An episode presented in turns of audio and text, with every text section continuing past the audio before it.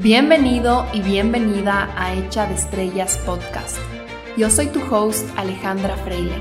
Este es un espacio para hablar de crecimiento personal, salud mental, emociones, relaciones, tu cerebro y muchísimo más. Gracias por estar conmigo aquí hoy. Empecemos. Antes de comenzar con este episodio, les quiero contar que ya están abiertas las aplicaciones para la segunda edición de Mujer Plenitud, mi programa de seis semanas para mujeres high achievers que han logrado mucho éxito en su vida, pero que quizás se sienten desconectadas, que quizás se sienten como en una carrera todo el tiempo por estar cumpliendo, cumpliendo, cumpliendo y lo que más quieren es sentirse libres, sentirse vivas, sentirse en gozo y, como su nombre lo indica, sentir una verdadera plenitud en sus vidas. Les voy a dejar el link para la aplicación en las notas de este episodio y les quiero leer algunos de los testimonios de las chicas que tomaron la primera edición. Todos los testimonios los puedes encontrar en el mismo link en donde vas a aplicar. Hay una sección en donde están los testimonios de algunas de las chicas del primer grupo. Ahora mismo estoy frente a la página y les voy a leer aleatoriamente algunos de los testimonios. A ver, vamos con este primero que dice así.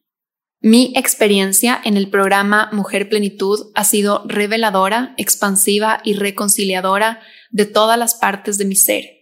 Tomar la decisión de ser parte de este grupo ha sido de las cosas más enriquecedoras que he hecho en los últimos años. El programa completo tiene una estructura bien definida y pensada de tal manera que Ale fue guiándonos muy de cerca hacia nuestro interior.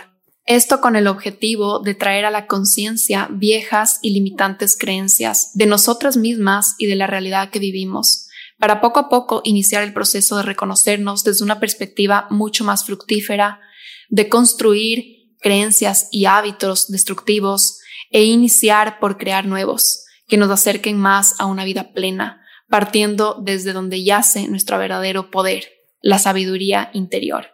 Desde el primer momento me sentí acompañada y guiada por Ale, quien en todo momento estuvo presente para escucharnos atentamente, acompañarnos en el camino, ayudarnos con nuestras dudas e inquietudes. Ella transitó este camino con nosotras de inicio a fin, lo que se sintió sumamente reconfortante y esperanzador. Para mí esta experiencia aún no termina, abrió puertas y posibilidades que se sienten que pueden ser infinitas y creo que falta mucho camino por recorrer, pero me siento entusiasmada de continuar lo que hace unas semanas inició y que ha sido un paraguas en todos los aspectos de mi vida. Otro de los testimonios dice, Hola Ale, te quiero platicar. Mujer Plenitud ha significado tanto para mí. Me ayudó a empatar mi mundo exterior con el interior. Me dio una caja de herramientas para las situaciones de la vida. Quité el piloto automático de diferentes áreas de mi vida Ahora estoy viviendo desde la curiosidad y la inspiración. Mi lenguaje interno evolucionó. Entendí que puedo crear mi vida desde mi poder. Y así me siento. Todo es oportunidad. Sané tanto a mí misma, a mi niña interior, que anda feliz y viva. Este fue un gran regalo a mí misma. Gracias.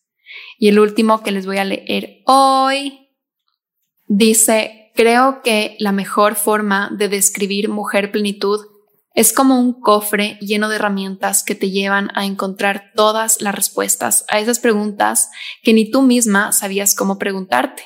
He trabajado con muchísimos terapeutas y la metodología que Ale utiliza no tiene igual. No es solo como el programa está perfectamente estructurado para que te sientas apoyada y respaldada con su energía, sino también la forma en que involucra la ciencia y el porqué de cada cosa para que logres entenderlo y aprendas a explorar con curiosidad el sinfín de posibilidades. Creo que tomar el programa de Mujer Plenitud no debería ser opcional, sino un requisito para todas nosotras las mujeres.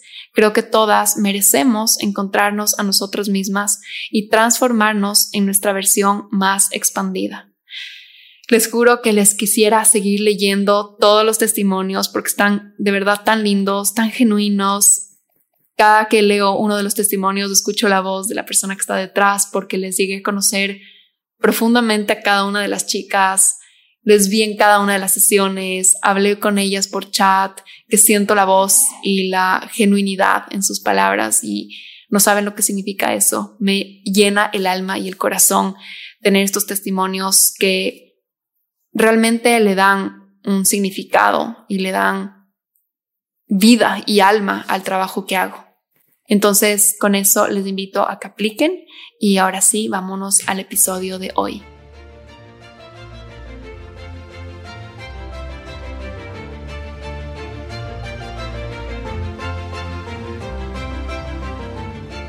Hola, hola y bienvenidos a un episodio más de mi podcast. Espero que te encuentres muy bien, que estés teniendo un buen día, una buena semana y que este podcast te encuentre en el momento perfecto y que tenga algún mensaje que necesites escuchar hoy día, que te resuene, que te haga clic, que te ayude a evolucionar. Les cuento que el día de hoy, en la noche, llega mi mamá a visitarnos, como les había contado en los episodios previos, y estoy grabando este podcast muy ilusionada de recibirle. Tengo una lista de cosas que voy a hacer esta tarde antes de que llegue ella, como comprar flores para la casa, como escribirle una carta, porque coincide que mañana es el Día de la Madre. Qué suerte la mía que voy a tenerle a mi mamá para mí solita en el Día de la Madre.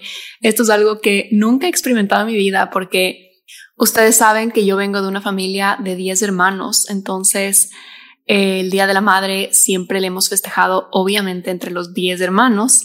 Y me acuerdo la tradición de chiquitos que cuando era el Día de la Madre o el Día del Padre, lo que hacíamos era que nos despertábamos tempranito en la mañana con mis hermanos y nos poníamos a hacer cartas para nuestra mamá o nuestro papá.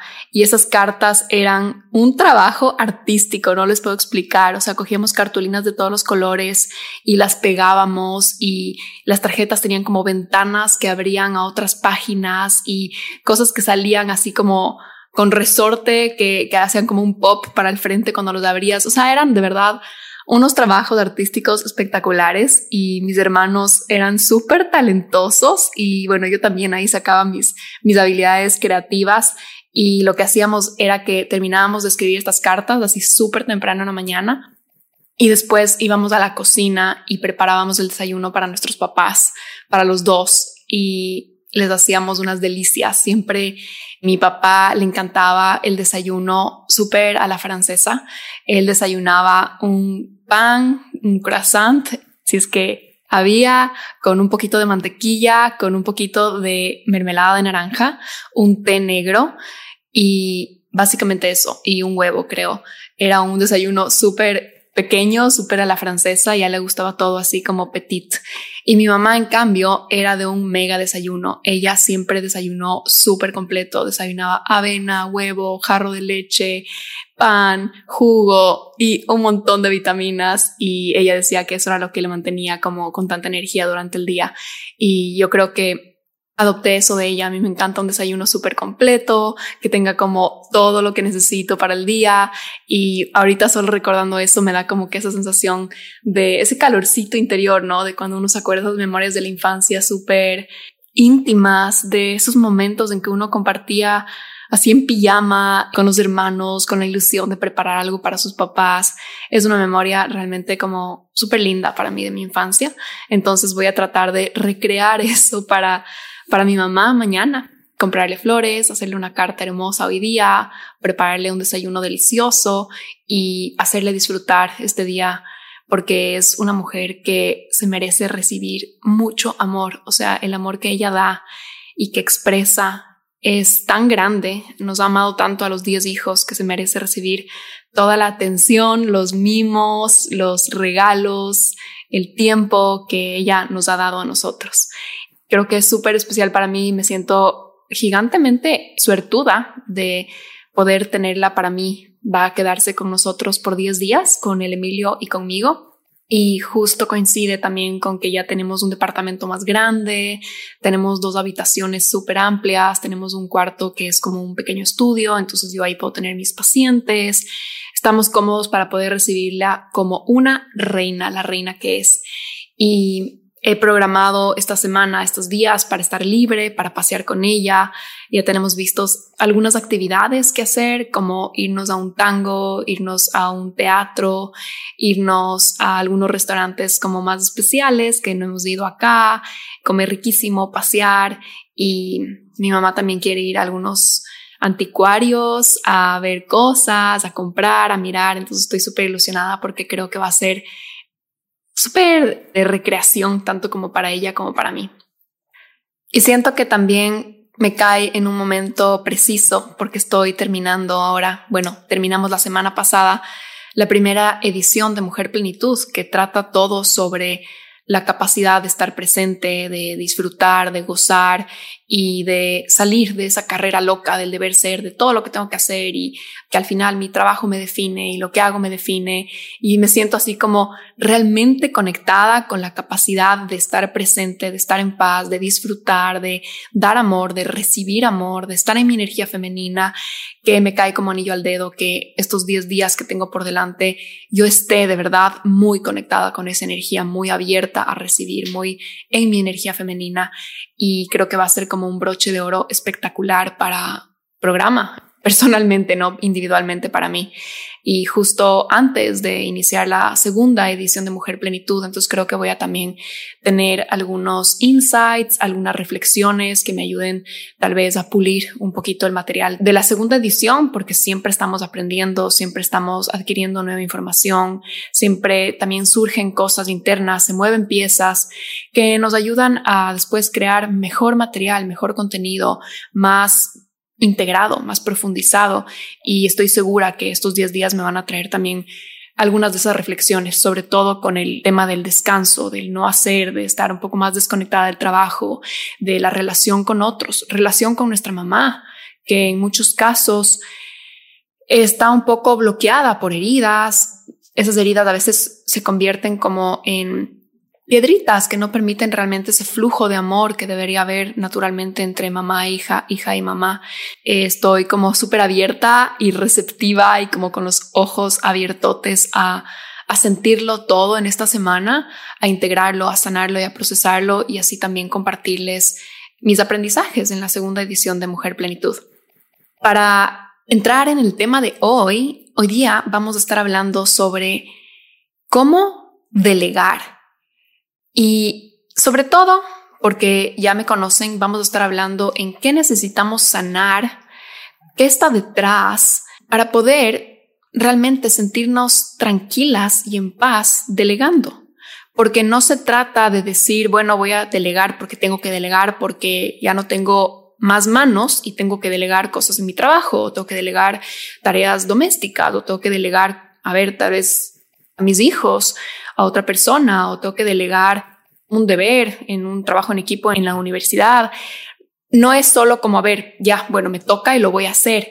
Creo que muchas veces lo sentimos tan complicado, sentimos tanta resistencia a hacerlo, que es como, a ver, hay algo más acá atrás. No es solo como esta cosa que tengo que hacer y punto, porque ya llegó la hora y es como momento de hacerlo.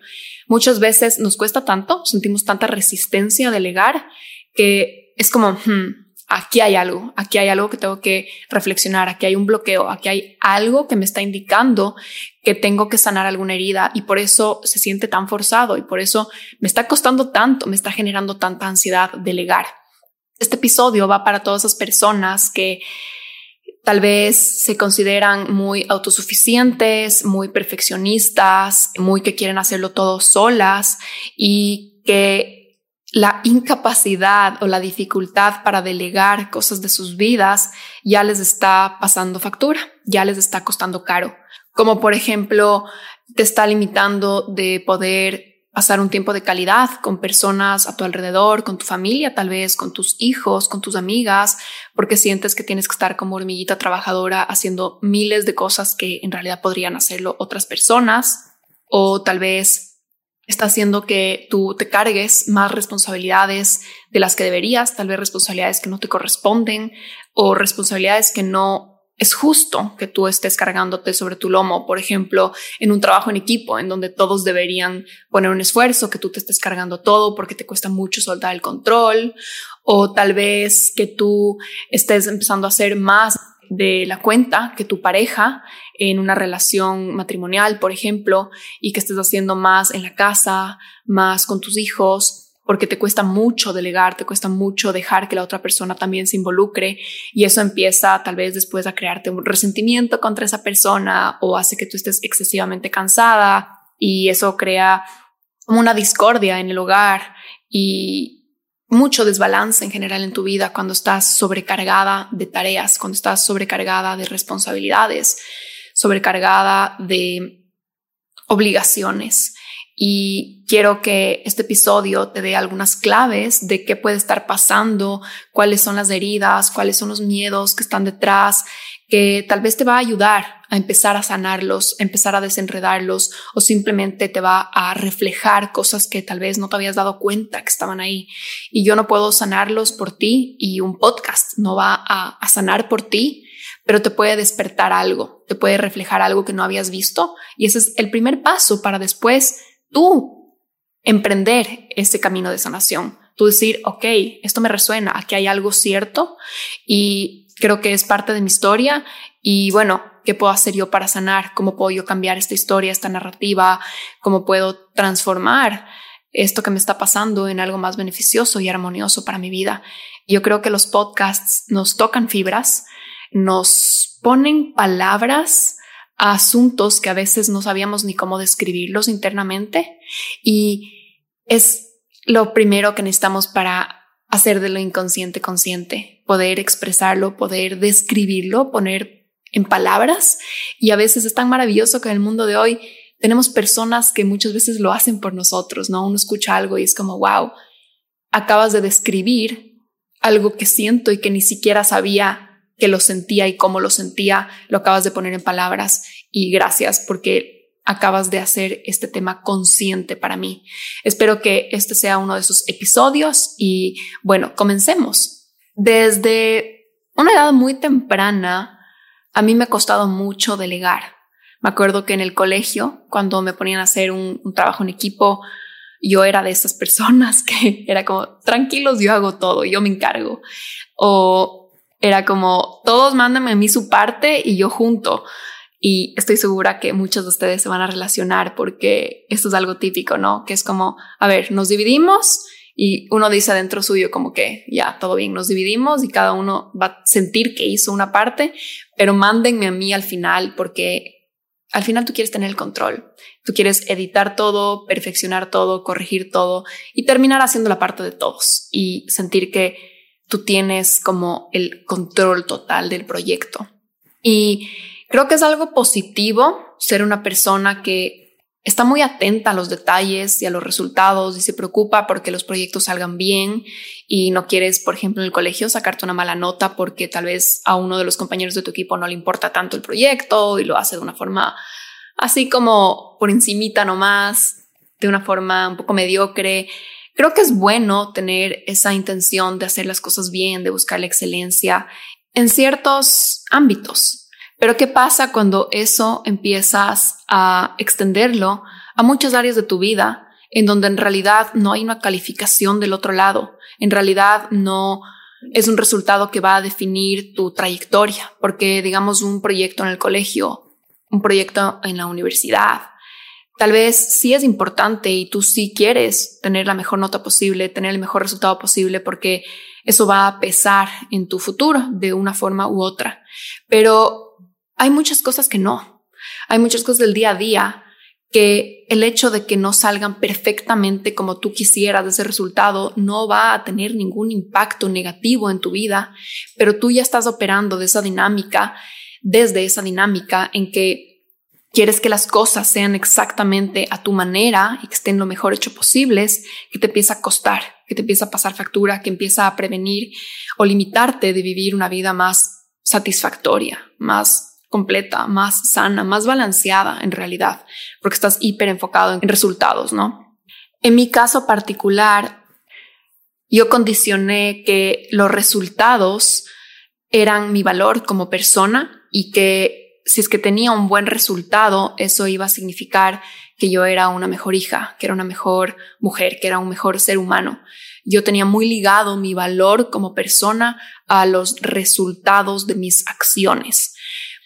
Por historias y circunstancias de la vida que se dan de una forma, se despliegan de una forma que hacen que tú interpretes las cosas de una manera errada, de una manera limitada y desde una experiencia herida. En mi caso, cuando yo era espontánea, cuando simplemente era imperfecta de niña y decía algo o me expresaba o mostraba una pasión o un interés o bailaba o hacía algo así completamente espontáneo sin estar pensando en el resultado, simplemente por el placer de hacerlo, por el placer de ser simplemente y de expresar, muchas veces recibía una crítica recibía una corrección, recibía un juicio por mi entorno familiar, por mis hermanos, por mis papás y esas críticas y esos juicios son sumamente dolorosos para un niño, fueron sumamente dolorosos para mí. Me hacían pensar que yo era un error, que yo cuando me expresaba así espontáneamente y genuinamente, había algo malo en mí, porque tenía que recibir rechazo y juicio y, o burlas, seguramente porque había algo malo en eso, porque no era como de buena calidad, digamos, mi, ser. Y yo me sentía no válida, yo me sentía not worthy. Hay esta palabra en inglés que es lo que más me resuena, como no válida, no digna de, de, de, como no soy una persona tan, tan buena, en verdad, como tan, no es, no es buena de bondad, sino como no tan válida no suficiente para mi familia, para mi entorno familiar, para ese entorno familiar en donde yo veía que todos eran como perfectos, según yo, como tan, tan virtuosos y talentosos y demás, que obviamente es una interpretación desde mi yo de niño, ¿no? Desde un cerebro al final súper infantil. Y cuando yo iba a clases, iba al colegio y hacía algo, entonces te esfuerzas y, y pones intención en un proyecto y estudias y los profesores me decían, wow, qué, qué bien que lo hiciste, eres maravillosa, eres buena estudiante, eres talentosa o eres muy inteligente. Yo era como, ¿qué? ¿Yo? ¿Yo soy inteligente? ¿Yo soy buena? Como que no me lo creía y era como que tan extraña para mí la sensación de recibir esos elogios porque yo dentro mío pensaba que yo era terrible, o sea, que yo era como un error, que todo lo que hacía estaba como errado y como medio roto y como no era tan bueno como, como lo que hacían mis hermanos. Y empecé a, a encontrar, por supuesto, mucho confort en esos elogios de los profesores, sobre todo, y de papás de mis amigas. Me acuerdo que decían, qué inteligente que eres y qué buena estudiante y qué bien portada y qué buena niña. Y para mí era como que, ¿qué? O sea, yo nunca había recibido ese tipo de comentarios en mi casa de como qué buena niña y qué maravillosa y no sé qué. Entonces yo era como que no puedo creer cómo, cómo se hace esto, cuál es la receta secreta para así recibir esos comentarios. Y obviamente venía mucho a través de mi parte académica, a través de mi, esfuerzo y como resultados tangibles, ¿no? Entonces empecé a recibir muchos elogios por mis resultados, cosas que yo producía. Yo empecé a condicionar mucho de que mi valor está en mis resultados. Ahí voy a encontrar reconocimiento, ahí voy a encontrar validación de figuras de autoridad, ahí voy a encontrar atención, ahí voy a encontrar amor, a fin de cuentas.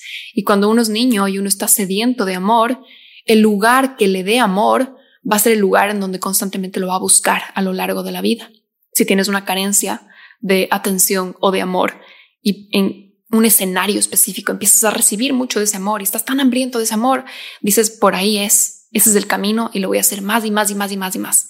Esos mecanismos de compensación, ¿no? Empiezas a compensar cosas que te faltan a través de una vía, solo una, y em, empiezas a crear un desbalance por ahí, un hiperenfoque en esa área. Y para mí fue en el tema de resultados. Yo soy lo que hago, yo soy lo que produzco, yo soy lo que vale mi producción, esa, cosa física que yo saco es mi valor. Eso, eso es un poco la creencia limitante que yo tenía, ¿no? Para mí, la dificultad de soltar el control sobre mis resultados y de no hacer y de simplemente entregarle a alguien más una tarea y decir tú haz, tú haz, házmela por mí, tú encárgate, me generaba miedo, me generaba mucho miedo porque yo me identificaba con mis resultados. Entonces, que alguien más los va a hacer por mí, entonces, ¿quién soy? Entonces, ¿yo qué hago? Y te sientes incómodo con no hacer porque básicamente has dicho, yo soy eso que hago, yo soy mis resultados, yo soy el hacer, yo soy el esfuerzo. Entonces, cuando no me estoy esforzando y no estoy yo limpiando mi casa y alguien está limpiando por mí, entonces, ¿quién soy? ya te quedas como con un, una pequeña crisis existencial y te sientes incómodo en el no hacer. A mí me pasó eso mucho en mi vida. Me sentía incómoda en el no hacer. Me sentía cómoda en el descanso. Me sentía cómoda en la recreación, en, las actividades que no tienen un resultado de por sí. Y se empezó a generar una adicción a estar ocupada. Prefiero yo hacerlo. Prefiero yo tener mis manos llenas ¿Por qué se crea una adicción? Porque encuentras gratificación en eso, encuentras validación en eso. Y la validación es adictiva cuando tienes una carencia de una validación interior propia tuya.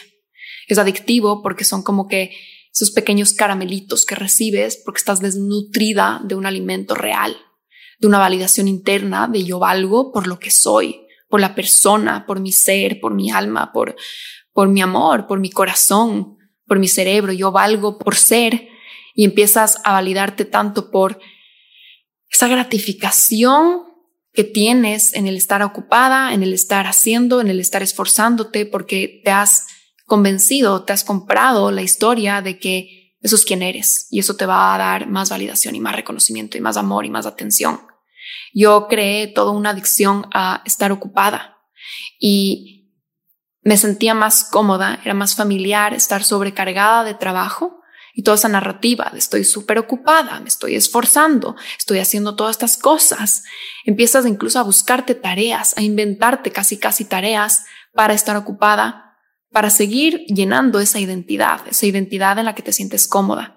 Porque por más de que tú seas quien eres y siempre vas a seguir siendo quien eres, a veces te sientes más cómodo de la identidad, el molde, el personaje que has creado, a que es ser quien realmente eres y ser quien realmente eres, que simplemente tú en tu plena existencia puede resultar como, como un silencio extraño, como no me reconozco, no sé quién soy y te da incomodidad y te da un poquito de ansiedad y prefieres la comodidad, la familiaridad del personaje que has venido repitiendo por mucho tiempo para tener una vida plena, tenemos que saber delegar. Y para expandirnos, tenemos que saber delegar, porque tú tienes un límite a tu capacidad, a tus horas físicas, solo tienes dos manos, dos ojos, dos orejas, ¿no es cierto? Y 24 horas, entonces hay un límite a lo que tú vas a poder hacer, que si tú no delegas, no vas a poder crecer más, no vas a poder tener más experiencias más ganancias, más ingresos, si no delegas, porque vas a estar limitado por tus capacidades humanas, que al final tenemos una limitación en nuestros recursos, ¿verdad? Y yo y todos creo que nos enfrentamos a momentos en la vida donde uno tiene que decidir o delego y crezco o yo lo hago todo sola y me quedo exactamente en el lugar en donde estoy. Y por mucho tiempo yo elegí la segunda yo decía, yo prefiero hacer todo sola y no crecer, pero tengo todo bajo control y me siento cómoda en eso. Prefiero hacer todo de mi trabajo con el manejo de mis pacientes, con mis cursos, con mis podcasts, con mis redes sociales. Prefiero hacer todo yo y como tener el control de todo yo.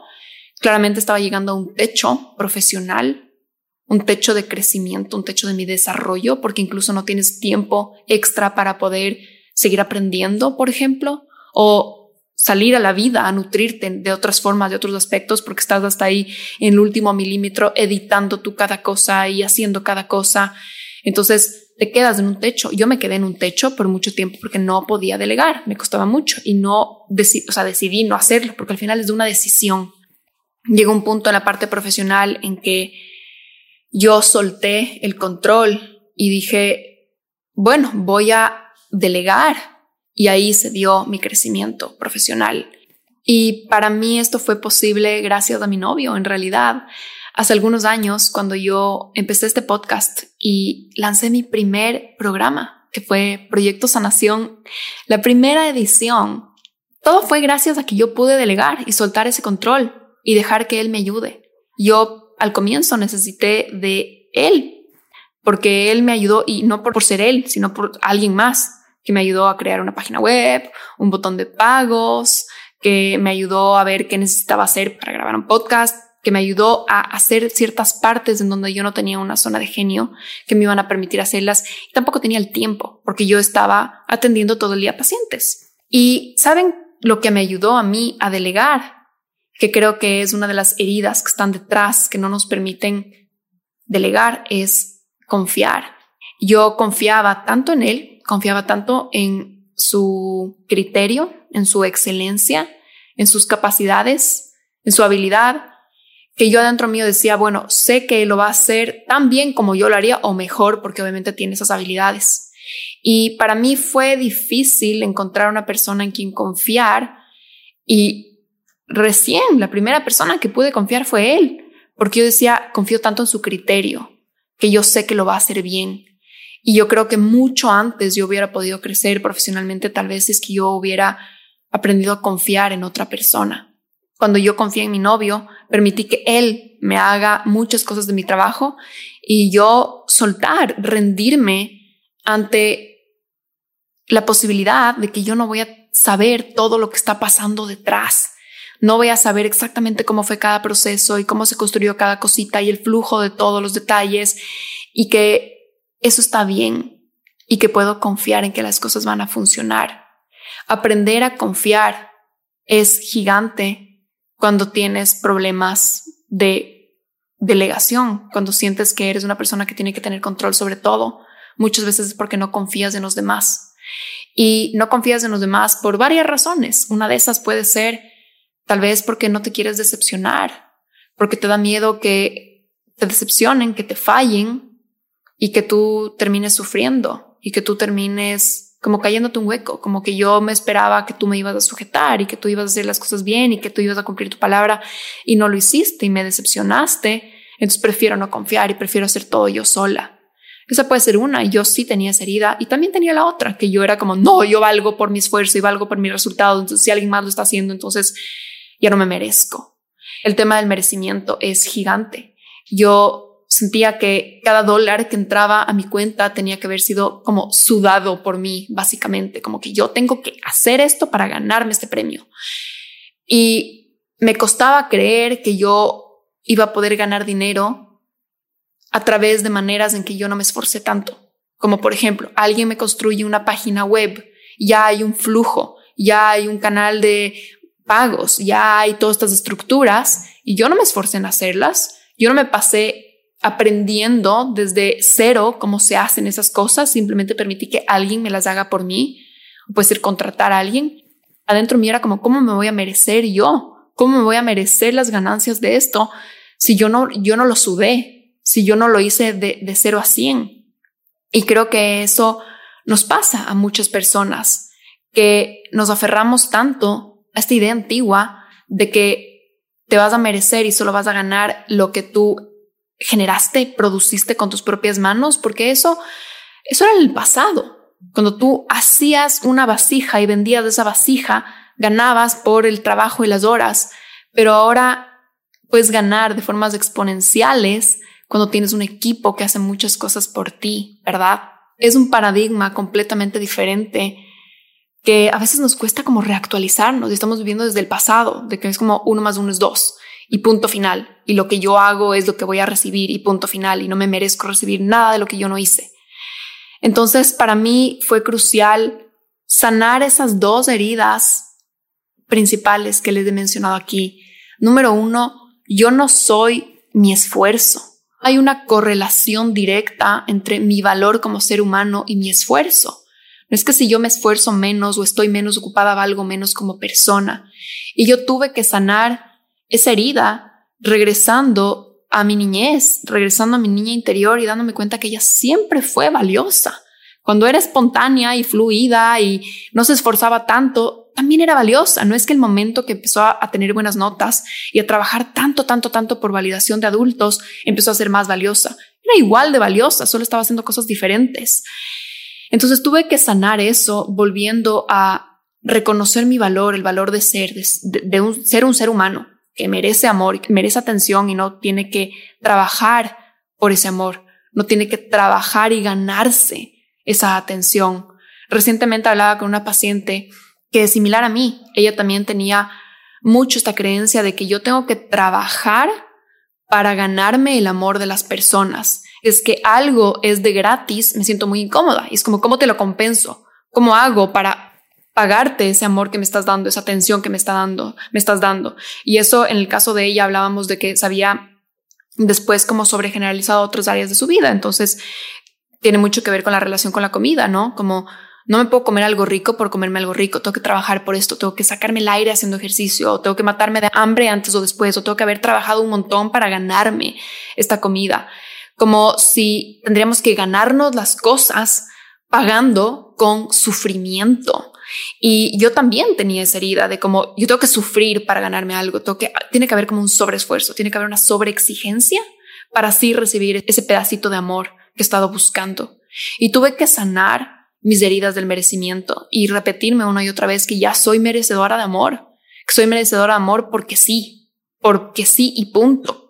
No solo merecedora, sino que soy digna de amor porque sí y punto. Y que si me sobreesfuerzo y me sobreexijo, no voy a ser más digna de amor de lo que ya fui, voy a ser igual de digna de amor, ni más ni menos, igual. Esa y la otra, la de la confianza. Yo sí tuve que aprender de nuevo a confiar, porque yo había perdido mi confianza en los otros seres humanos, había perdido la confianza en la gente cercana a mí. Creo que porque tal vez en algún momento me decepcionaron, me defraudaron, no cumplieron sus palabras, no me ayudaron. Yo me sentía muy sola. Yo decía, yo tengo que hacer todo solita porque a mí nadie me ayuda. Y me seguía convenciendo y me seguía alimentando de mi propia creencia limitada errada, porque no es verdad. Yo me seguía convenciendo de eso. Era un mecanismo de protección, de que yo prefiero hacer todo sola para no sufrir, para que nadie, ni siquiera exista la posibilidad de que me defrauden. Porque claro que quizás en algún momento a todos nos han defraudado, pero eso no significa que tenemos que cerrar nuestro corazón y decir, bueno, me voy a proteger, no quiero volver a sufrir, no quiero decepcionarme, entonces voy a hacer todo yo solita para que nunca más nadie me defraude. Algunas de nosotras hemos optado por ese mecanismo de protección. Es un mecanismo de protección querer hacer todo tú solita y no confiar en nadie. Y es un poco en línea con el apego evitativo, ¿no? De como yo sola, yo puedo, nadie me ayude, no necesito a nadie, te convences de esas historias para no sufrir.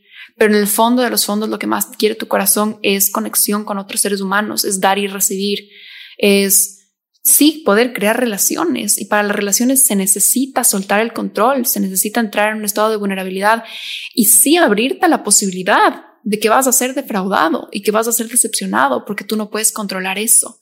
Entonces, abrir tu corazón y volver a confiar sí es abrirte a la posibilidad de que quizás va a haber dolor y quizás vas a sufrir y quizás te van a defraudar, pero eso es mucho mejor y mucho más valioso y mucho más hermoso por todo el amor que vas a recibir con, con ese quizás, a que no recibirlo, a que cerrarte a la posibilidad de todo lo maravilloso y todas las flores y bendiciones que trae el amor por el supuesto, el quizás, la probabilidad de sufrir. Creo que muchas de nosotras vivimos desde mecanismos de defensa porque preferimos que no haya ni una posibilidad de un gramo de dolor pero así como no hay posibilidad de un gramo de dolor, tampoco hay posibilidad del 99% de los gramos de amor. Entonces te cierras a todo. No solo te cierras a que no te defrauden, también te cierras a que no te amen y que no te den que no te provean. Y para mí fue un proceso reentrenarme a confiar. Y en realidad, les soy sincera, fue muy intencional. Era súper incómodo para mí. Pero yo era como, a ver, voy a bajar estas barreras. No quiero vivir así. He vivido así demasiados años de mi vida. Ya no quiero. Súper cansado. Quiero poder confiar en otras personas y para poder confiar en otras personas les tengo que dar la oportunidad de que hagan cosas por mí y les tengo que dar la oportunidad de que ellos cumplan sus palabras y no yo decidir por ellos, mira, ni siquiera me des tu palabra, porque no confío en ti. También les estás quitando mucho el amor a ellos que tienen por dar y la posibilidad de que ellos también disfruten, porque también es rico poder amar a alguien y darle, ¿no? Es cuando tú te cierras a recibir, también le cierras al otro su capacidad de dar. Entonces también es en verdad limitante para la otra persona, no solo para ti. Y para mí fue súper intencional de bajar esas barreras y decir, sí, voy a confiar y voy a soltar y me voy a rendir ante esta otra persona y simplemente fluir y simplemente dejar que sea lo que tenga que ser. Y algo súper importante aquí es que no nos autosaboteemos en este proceso. ¿Por qué digo esto? Porque hablaba el otro día con una persona muy cercana a mí, muy querida, que me decía, es que yo quiero contratar a alguien. Yo sé que ya tengo que contratar a una persona que me ayude con mi negocio, pero cada vez que contrato a alguien me fallan y son pésimas y hacen un montón de errores en el trabajo y después me cuesta carísimo con mis clientes. Y empezamos a ir un poquito para atrás en a ver, pero cómo terminaste contratándole a esta persona y cómo terminaste cediéndole el control. Y nos damos cuenta que ella se estaba autosaboteando, eligiendo a una persona que nunca cumplía las condiciones que necesitaba para hacer bien ese trabajo. A veces nos autosaboteamos eligiendo personas que nos van a defraudar solo para decir, desde el ego, viste, yo sabía, no debería confiar en nadie, debería hacer todo yo sola. es súper importante hacer esto bien, o sea, decir como, a ver, quiero que esto sea bien, quiero que esto sea un éxito. Si voy a confiar en alguien y, me voy a rendir ante alguien y voy a soltar el control, me voy a tomar un buen tiempo en elegir en quién voy a confiar. O sea, voy a hacerlo con, con, cabeza y no, no como me voy a tomar un buen tiempo y voy a estar ocho años evaluando y siendo perfeccionista en esto, sino simplemente intencionalmente, o sea, hacer las cosas bien, como setearte a ti mismo para el éxito y no para el fracaso. Entonces, si es que vas a contratar a una persona que te va a ayudar con la parte administrativa, tómate un buen tiempo en asegurarte que tenga esas cosas que van a hacer que sea un éxito esa relación. Para mí, eso fue súper importante. Yo decir, sí puedo confiar en él porque confío demasiado en su criterio profesional, en sus habilidades profesionales. Entonces, me estoy seteando a mí para el éxito. Me estoy seteando a mí para que la evidencia que vaya a recoger yo después de esta experiencia sea positiva y sea fructífera y me demuestre que sí es bueno y bondadoso y expansivo confiar en otros. Entonces elijamos con intención en quién vamos a confiar qué cosa para que sea un éxito y para que no sea un fracaso que después simplemente alimente tu creencia de que mejor yo solita hago todo. Y otro componente importante es que tiene que haber humildad. Cuando estamos en el yo quiero controlar todo y yo sola y yo me protejo y yo me defiendo y yo evito el dolor, estamos en el ego. Y el ego no es humilde, el ego cree que él tiene toda la razón y que se tiene que defender del mundo porque todo el mundo le quiere hacer daño y se crea todas estas historias porque el ego opera desde el miedo. El ego no es intrínsecamente humilde. El ego es enfocado en sí mismo y es necesario que tengamos esa parte, pero no es nuestra única parte. Cuando el ego cree que es humilde o te estás quedando haciendo chiquita a ti misma por falsa humildad, eso también es miedo, ¿no? Cuando dices, no, no, no, no, no, no quiero ser vista. A veces eso es tu ego, también es un mecanismo de protección, pero no es una verdadera humildad. La verdadera humildad es reconocer que hay múltiples formas de hacer las cosas y que tú siempre estás aprendiendo y tienes algo que aprender de la otra persona y que tu manera de hacer las cosas no es la única manera de hacer las cosas y que así como tu verdad es válida, también la verdad de los demás son válidas. Yo opté también en mi vida por decir, a ver, tengo que ser humilde en entender que mi manera de hacer las cosas tal vez no es la mejor. Es súper limitada porque yo no sé todas estas cosas. Yo claro que tengo expertise en ciertas cosas, tengo experiencia en ciertas cosas, pero para empezar en esas cosas en las que yo ya me siento experta, hay, hay personas que lo van a hacer mejor que yo, hay personas que lo van haciendo más tiempo que yo, hay personas que me pueden enseñar y en otras áreas Estoy en pañales, básicamente.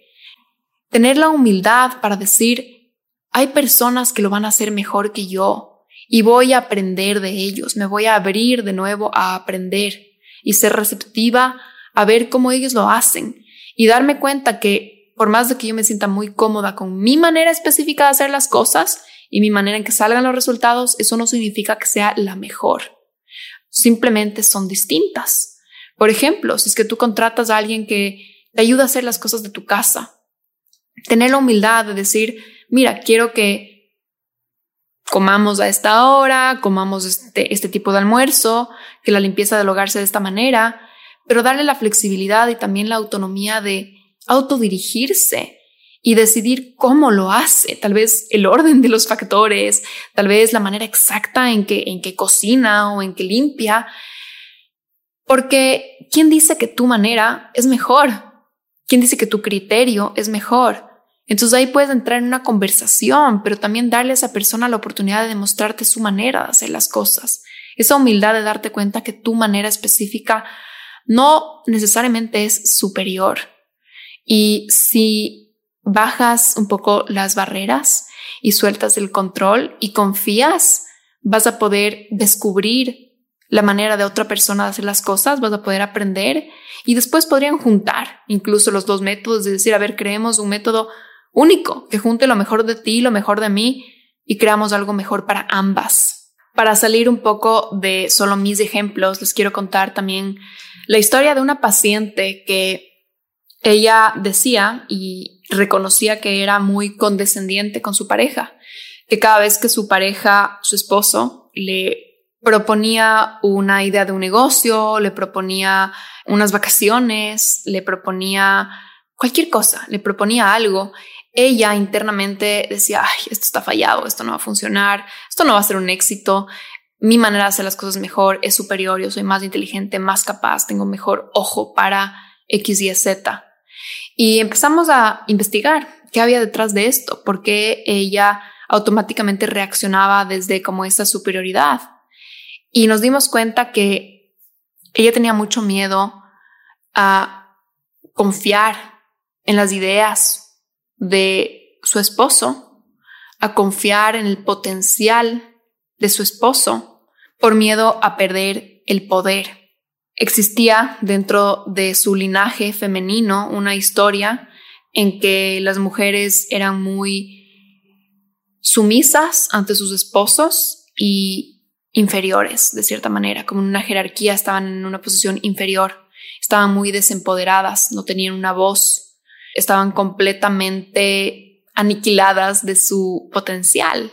Entonces ella, para contrarrestar y para compensar esto y para no perder su poder, prefería eliminar o como aplastar la posibilidad del potencial de su esposo. Entonces decir, no, no, no, esa idea no es válida o no, qué tonto, ¿cómo va a proponer eso? O eso no va a funcionar. Ser muy descendiente como para controlar, limitar el poder de él por miedo a que el poder de él signifique que ella pierde su propio poder entramos en un proceso de sanar ese linaje femenino, sanar esas heridas del pasado y darnos cuenta que ya no vivimos en esa época en donde una mujer había perdido su poder ante un hombre y que es o el uno o el otro. En realidad en el mundo de hoy ambos pueden tener poder. Ambos pueden estar empoderados de su potencial. Ambos pueden tener buenas ideas, y no tiene que ser una jerarquía de uno es inferior y el otro superior. Un equipo en realidad significa que los dos estamos al mismo nivel y que los dos nos apoyamos y que los dos nos hacemos crecer el uno al otro. Cuando tú necesitas que alguien esté debajo tuyo, cuando necesitas que alguien sea inferior a ti, es porque en el fondo tienes miedo y te estás protegiendo y te estás como tratando de quedar ahí arriba, convenciéndote de que como que yo soy superior, yo valgo, yo valgo, yo valgo por miedo a ser inferior. Entonces, en el fondo, a veces hay un complejo de inferioridad ahí. Podemos ver esto, por ejemplo, en las personas que tienen muy desarrollado el rasgo del narcisismo. Es como necesito mostrarme superior constantemente y necesito decir que lo tuyo es inferior y que no vale, porque en el fondo de los fondos, yo, digamos, el narcisista, tengo un complejo de inferioridad, entonces necesito como convencerme, como probar, probar, probar, probar, probar mi superioridad, aplastando a los de abajo. A veces, cuando estamos quitándole el poder a una persona y siendo condescendiente y aplastando sus ideas, porque en el fondo tenemos mucho miedo a quedarnos inferiores nosotros. Y en el caso de mi paciente, esto le llevaba a tener mucho miedo a delegarle tareas a su esposo, tener miedo de que él planee o que él se encargue de ciertas áreas del matrimonio o a veces del cuidado de sus hijos y ella terminó sobrecargándose tanto, tanto, tanto, tanto las responsabilidades familiares, financieras, del hogar, del manejo de sus empleados, incluso de las vacaciones. Ella terminó cargándose todo y le costaba demasiado delegar algo a su esposo porque era un tema de ella mantener su poder por mucho miedo a ser inferior, por mucho miedo a que le pase lo que le había pasado a su mamá, a su abuela, etcétera, etcétera. Aquí tuvimos que trabajar en perderle el miedo al poder de otra persona, perderle el miedo a el poder de un hombre y darse cuenta de que el potencial de su esposo no iba a significar que ella iba a acabar sin su propio propósito, sin su propio empleo, sin su propia voz. Que él esté viviendo su máximo potencial no iba a significar que ella no, no iba a significar que ella iba a tener que ser una esposa sumisa, una esposa al servicio de él. No, los dos podían estar viviendo simultáneamente sus potenciales, sus propósitos. Nos dimos cuenta que sí había miedo, que ella sí tenía miedo de que él esté en su total poder y que por eso no le quería delegar nada. Básicamente no le quería ver crecer. A veces preferimos que las personas a nuestro alrededor estén chiquitas porque tenemos miedo a que crezcan y que nos quiten nuestro lugar.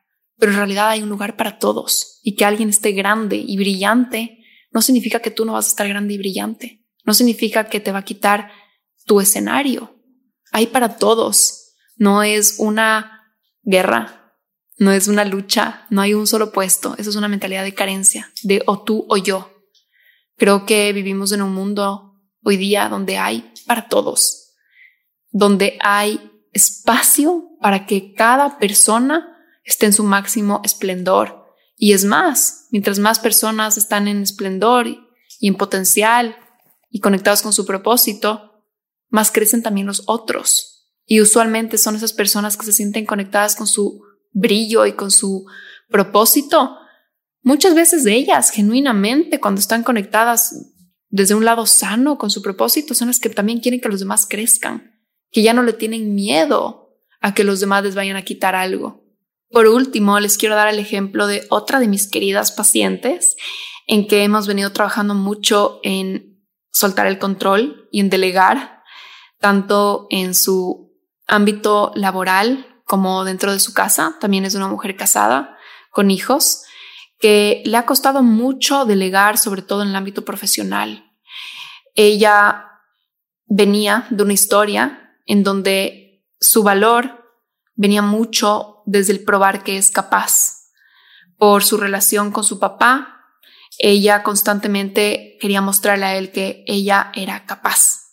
Un poco parecida a mi historia en que yo quería mostrarme válida o sentirme suficiente a través de lo que hago y de mis resultados, es un poco similar, pero para ella le resonaba mucho esta palabra de yo tengo que mostrar que soy capaz, de que yo no soy menos, de que no porque soy una niña significa que no soy capaz. Entonces ella tenía mucho este temperamento de te voy a probar, te voy a probar que soy capaz de hacer todo lo que tú haces y todo lo que un hombre hace.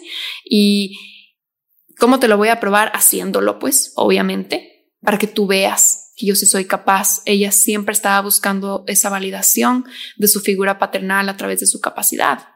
Llegó un punto en su vida, ya adulta, en donde ella estaba tan exhausta y tan drenada porque estaba trabajando excesivamente excesivamente al punto que empezó a sufrir muchos, muchos síntomas físicos, estaba perdiendo mucho peso, estaba con migrañas constantes, estaba con insomnio, no estaba disfrutando de su familia, no estaba disfrutando de incluso las riquezas que ya ella había generado por su trabajo, no estaba disfrutando de su matrimonio, porque no podía parar de trabajar, literalmente no podía parar, me decía, me voy a dormir en las noches exhausta todas las noches y no puedo parar de trabajar, o sea, no, no puedo parar ni siquiera el fin de semana, no sé qué me pasa.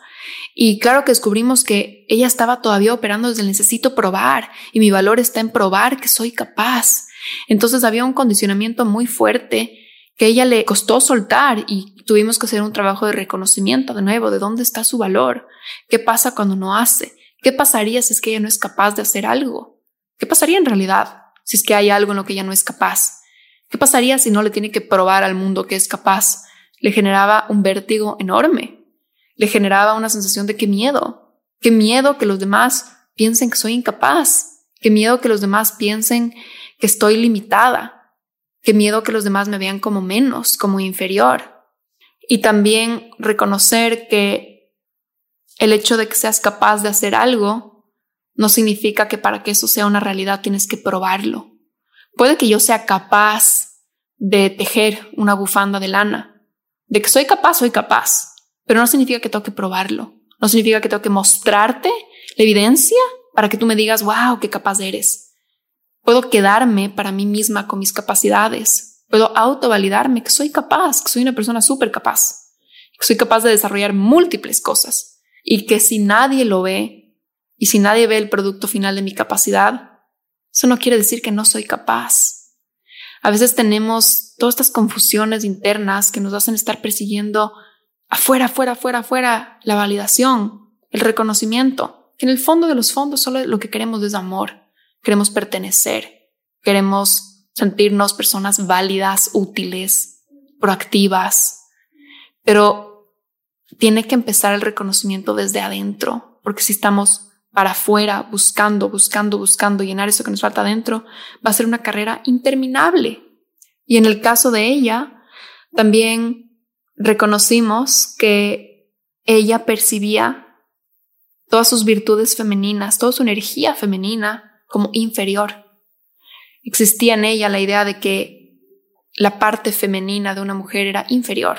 Entonces que ella tenía que estar absolutamente en su energía masculina para probar que es tan válida como un hombre.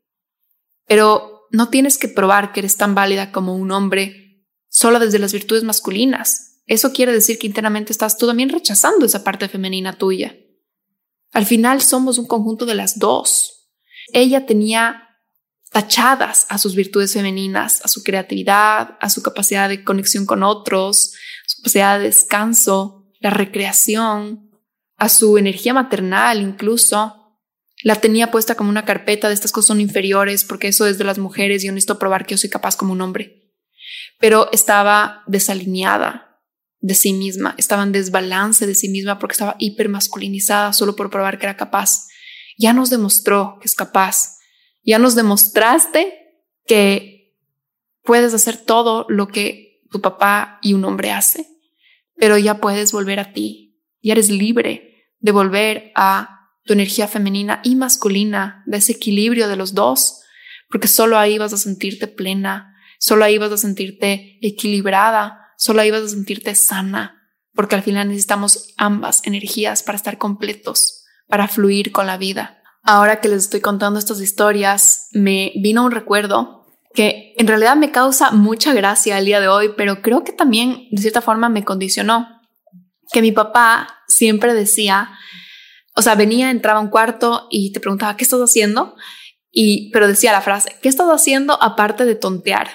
Y me causa risa y sé que si mis hermanas están escuchando esto se van a reír porque era un chiste, era un comentario quizás inofensivo de qué estás haciendo aparte de tontear, pero un poco va con la idea de que cualquier cosa que estás haciendo estás tonteando, estás nada, perdiendo el tiempo, haciendo cosas inferiores, haciendo cosas superficiales, haciendo tonteras.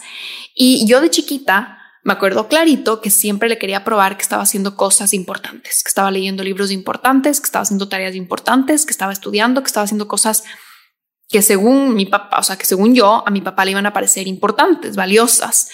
Y creo que a lo largo de mi vida le he tenido un poco de rechazo a esto de tontear. Y tontear para mí es tal vez estar haciendo cosas que no tienen un fin, que no van a tener un resultado, que no van a tener cierta ganancia, así sea estar más nutrida intelectualmente o algo así. y que cualquier actividad que es por simple juego, que es por simple placer de hacerla, es tontear, es estar perdiendo el tiempo, es estar como quemando, quemando tu cerebro en... Y esto va muy también en línea con sanar mi energía femenina y permitirme tontear, cambiar un poco la idea de esa palabra y es como, no, estoy simplemente en energía de juego, qué necesario es a veces hacer actividades por el simple placer de hacerlas. Cuando yo estoy pintando en mi casa, yo no estoy pintando porque me voy a hacer una mejor artista con el tiempo y después voy a vender mis cuadros o porque los voy a publicar y le voy a demostrar al mundo que estoy haciendo esto. Yo lo estoy haciendo por el placer de hacerlo, porque genuinamente me gusta, lo disfruto, me relaja, no sé, me, me causa placer. El juego es necesario en la vida, nos equilibra, nos da descanso mental, descanso físico, no todo tiene que ser cuesta arriba, no todo tiene que ser para algo. Hay muchas cosas que solo son por sí mismas valiosas, por cómo te hacen sentir. Quiero finalizar el episodio de hoy recogiendo las ideas de una forma más lineal, porque hablé hoy día simplemente desde historias, desde mi memoria, y sí quisiera que se lleven unos puntos un poquito más específicos. Eh, ¿Por qué a veces se nos dificulta delegar? Número uno, normas y expectativas sociales. A veces las expectativas de género pueden influir en la forma en que las mujeres perciben su papel y sus responsabilidades y pueden sentir que la presión de cumplir con ciertos roles les hace resistirse a delegar tareas por miedo a ser percibidas como incapaces o incompetentes. Entonces ahí estamos, ¿no? Como hormiguitas trabajadoras para demostrar que sí somos capaces, para demostrar que sí somos competentes por ese condicionamiento de los roles de género. Número dos, el perfeccionismo y la autoexigencia. Y la herida que está detrás de esto es la necesidad de tener el control. El miedo a que si sueltas el control, el resultado no va a ser tan perfecto como tú querías y no va a cumplir tus estándares de autoexigencia y te da miedo ser percibida como un fracaso, ser percibida como imperfecta, ser percibida como de carne y hueso que eres y quieres quedarte haciendo las cosas tú misma para tener control de que salgan de una forma específica y asegurarte que los demás te validen y te reconozcan. Número tres, la falta de confianza. Muchas personas desconfían de los demás y tienen miedo a que los otros les decepcionen y dudan de que los demás son capaces de sí cumplir sus palabras y de sí ser hábiles y de sí ser capaces de hacer esas mismas tareas que nosotros hacemos. Y un poco lo que mencioné en uno de los puntos, la humildad también de querer aprender de diferentes formas de hacer las cosas. Creo que es la medicina que necesitamos para poder confiar de nuevo en nosotros. Número cuatro, el miedo al juicio y a las críticas. Muchas de nosotras, las mujeres, enfrentamos mayor presión social y en realidad recibimos quizás más críticas o más juicio en comparación con los hombres en el ámbito profesional. Y eso nos hace sentir mucho miedo a ser juzgadas, mucho miedo a ser criticadas si delegamos tareas y los resultados no cumplen con las expectativas. Entonces estamos como constantemente necesitando probar nuestra capacidad por ese miedo a recibir juicio y a recibir críticas, a estar en el, en el ojo público. Y número cinco, muchas veces no delegamos tareas porque preferimos sufrir, preferimos sacrificarnos. Y viene un poquito desde esa creencia, ¿no? De que mientras más sufro, más válido, más útil soy como ser humano, más significado tiene mi vida. A veces hemos encontrado significado en el sufrimiento y esto es una forma muy disfuncional de vivir, porque hay veces que no hay que sufrir, no hay que elegir sufrir. Si es que hay dolor en tu vida y estás sufriendo por una situación, así es la vida, pero es diferente a elegir sufrir, por ejemplo, llenándote de tareas, llenándote de responsabilidades, cargándote sobre tu lomo cosas que podrías delegar a otros o que podrías soltar el control. No eres más válido por sufrir más. Y yo me identifico bastante con este punto porque Muchas veces he tenido esta idea de que si estoy sufriendo soy más válida y si cuento esta historia de lo ocupada que estoy y lo sacrificada que estoy y cuánto me estoy sacando el aire y lara, lara, lara, todo este sufrimiento, siento como que fuera una medalla de honor cuando no la es. Cuando creo que en realidad la verdadera medalla de honor es decir, estoy trabajando por mi plenitud, por mi paz y por sentirme bien y por estar tranquila y justamente para no sufrir más si es que tengo que sufrir porque pasan cosas en mi vida, está bien, pero no voy a elegir sufrir por elección o para que mi sufrimiento ponga límites por mí. Porque a veces nos llenamos de un montón de cosas y de sufrimientos como me duele tal cosa o estoy ocupada o estoy estresadísima porque nos da miedo decir no a una persona, no no quiero verte, no quiero ir a ese lugar, no quiero estar ahí, o no puedo pasar tiempo contigo y decidimos sufrir, llenarnos de cosas que nos carguen porque no sabemos poner límites. Creo que eso va para otro episodio, pero yo sí he encontrado que muchas veces no he delegado tareas y prefiero yo estar amontonada de responsabilidades por miedo a poner límites y por miedo a cómo los límites vayan a ser percibidos.